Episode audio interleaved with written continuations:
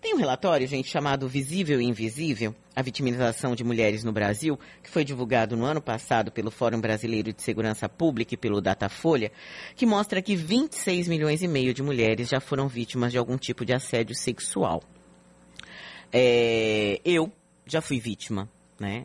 É, e algumas colegas da redação também. Né? Eu imagino que muitas mulheres já tenham sido vítimas ou de assédio ou de importunação.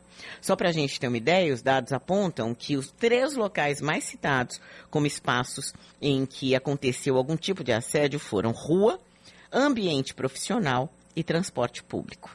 Ontem à noite a gente recebeu, começou a receber é, pelo WhatsApp a notícia de uma adolescente de 16 anos que acusou um jornalista de ter segurado na cintura encostado no corpo dela. O caso é relatado como importunação sexual. Mas, afinal de contas, o que, que é importunação sexual? Quem vai explicar para a gente é o presidente da Associação em Ciências Sociais, a ACRIM, o advogado criminalista, Pedro Henrique Souza Ribeiro. Bom dia, doutor Pedro. Bom dia, bom dia, Silvana. Bom dia. Doutor Pedro, eu fiz uma introdução aqui é, a esse assunto e o questionamento é: o que, que é uma importunação sexual, doutor? Bom dia. Bom dia, bom dia, Silvana. Bom dia a todos os ouvintes. Inicialmente, eu queria agradecer, Silvana, o espaço.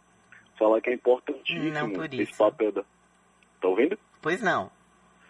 É importantíssimo esse papel da rádio, trazer um especialista para que traga esclarecimentos jurídicos e algumas coisas são realmente complicadas para a sociedade em si entender.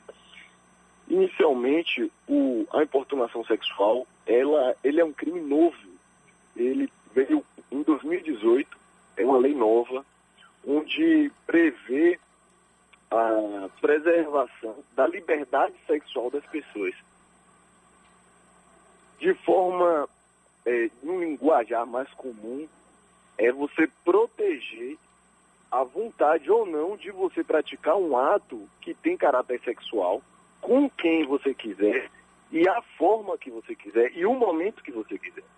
Então, a importunação sexual, ela vem combater essa cultura, infelizmente, que existe ainda, né, na modernidade, essa cultura machista do homem, por exemplo, passar a mão na bunda de uma mulher ou então naquelas ocasiões de um, um beijo roubado. Hum. Então a lei ela vem prever a proteção dessa liberdade individual sexual das pessoas. Agora, doutor, é, e o que, que diferencia de verdade a importunação sexual do assédio sexual?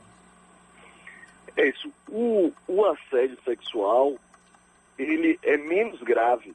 A importunação sexual, ela traz uma pena mais gravosa a importunação sexual ela traz uma pena de 1 a 5 anos. Se você, se a gente parar para pensar em uma perspectiva de tempo histórica, antigamente essas condutas eram tidas como contravenção penal. Hum. Ou seja, ela não.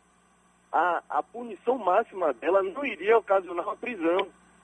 Então, hoje o indivíduo que pratica uma conduta dessa típica prevista na lei, ele pode ser preso e condenado. Então ele vai permanecer preso. Essa é a grande diferença. Agora, doutor, é, existe um aumento ou não da gravidade quando esse, tipo, quando esse tipo de crime é praticado contra um menor de idade ou uma menor de idade? É isso. Essa questão é porque assim existem diversos crimes que protegem a liberdade sexual. Um desses crimes é o estupro, que é algo um pouco mais grave do que a importunação sexual. O estupro, e aí ele vai entrar nesse questionamento que você fez, ele na forma dele é, qualificada, que é a prática de uma violência com uma pessoa menor de 14 anos, ele pode chegar a 30 anos. Então, a importunação sexual não prevê essa qualificadora em relação à idade. Mas o estupro, sim, que aí seria o crime de estupro de vulnerável. Uhum. Praticar um ato libidinoso com uma pessoa menor de 14 anos. E aí também, doutor Pedro Henrique Souza Ribeiro, o senhor que é advogado criminalista, presidente da Associação em Ciências Criminais, a ACRIM, eu queria saber o que, que caracteriza o estupro hoje, porque durante muito tempo, doutor, é, a gente acreditou, e acho que parte da sociedade ainda acredita, que para caracterizar um estupro, há necessidade de uma conjunção carnal entre um homem uhum. e uma mulher, ou seja, há necessidade da penetração. Isso ainda é verdade ou não? Não, não, Silvana. O que é que ocorre, Silvana? A nossa lei, ela vem evoluindo. E assim, esse, esse crime de importunação sexual é uma demanda social de proteção hoje dessas práticas mais leves. Uhum. Se nós pensarmos, em 2009, a lei definiu o estupro como conjunção carnal. A mulher era a única vítima. Existia a necessidade da conjunção carnal, da cópula vaginal. Hoje, a lei evoluiu e aí tem uma alteração em 2009. A lei hoje ela prevê ato libidinoso. O que é ato libidinoso? Não necessariamente precisa ter o contato ou ter a cópula vaginal ou a conjunção carnal. Qualquer ato, um ato, por exemplo, de acariciar as partes íntimas. A questão é a vontade, o dolo, que tecnicamente a gente chama de dolo, de satisfazer a lascívia de alguém. Não necessariamente a conduta tem que ser cópula vaginal ou uma conjunção carnal. Qualquer ato, é, hoje a lei prevê, e chama de ato libidinoso. Certo.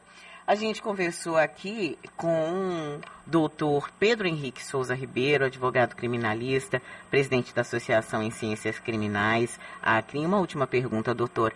É, quando você se sente ah, atingido por um crime desse, né? Vou falar é, mais especificamente. É, pode acontecer com homem também, claro, mas infelizmente ainda hoje acontece mais com mulheres é, no nosso país é, qual é o procedimento adequado? Né? Falando em importunação sexual, como algo que essa, essa menina, essa jovem de 16 anos narra, né? Quer dizer, se eu tiver num lugar, um homem, de repente, colocar a mão na minha cintura encostar, né? A, a, se encostar aqui nas minhas costas, que tipo de procedimento, além de repeli-lo, é óbvio que esse é o automático, mas que tipo de procedimento de fato eu devo tomar? É isso. O fato de encostar já configura o crime. Uhum. Ela ali, ela tem que fazer uma análise.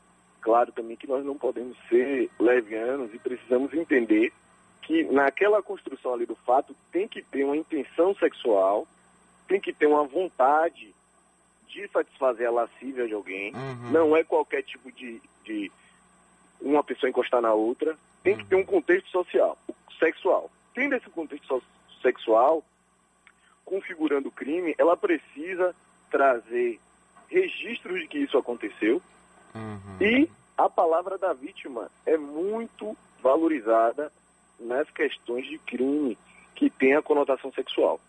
Uhum. O que é que ela deve fazer? Se dirigir de forma imediata. Se possível, claro que esses crimes às vezes acontecem em lugares é, que não tem muitas pessoas ou, ou que tem uma dificuldade de registro. Se possível, ela registra com, com uma, um vídeo ou com uma testemunha ou com qualquer apetrecho ali que permita a comprovação da conduta. Após essa comprovação, ela se encaminha até a delegacia e informa tudo aos policiais e ao delegado, que é a autoridade responsável por tomar atitude. Esse indivíduo pode ser preso de imediato, preso em flagrante, ali logo após o cometimento do crime, ele sendo preso, ele vai ser conduzido para uma autoridade judicial, que é o juiz. Que aí o juiz vai analisar a manutenção da prisão ou não. Então o caminho é esse. Uhum. Se, sub, se acabou-se um probatório ali, claro que quando possível, né? se encaminhar para a delegacia, registrar e entregar o indivíduo à justiça. Agradeço, Esse é o mais correto. Agradeço muito, viu, doutor Pedro? Um bom dia para o senhor. Obrigado, eu que agradeço. Um abraço a todos aí, parabéns pela rádio e pelo espaço.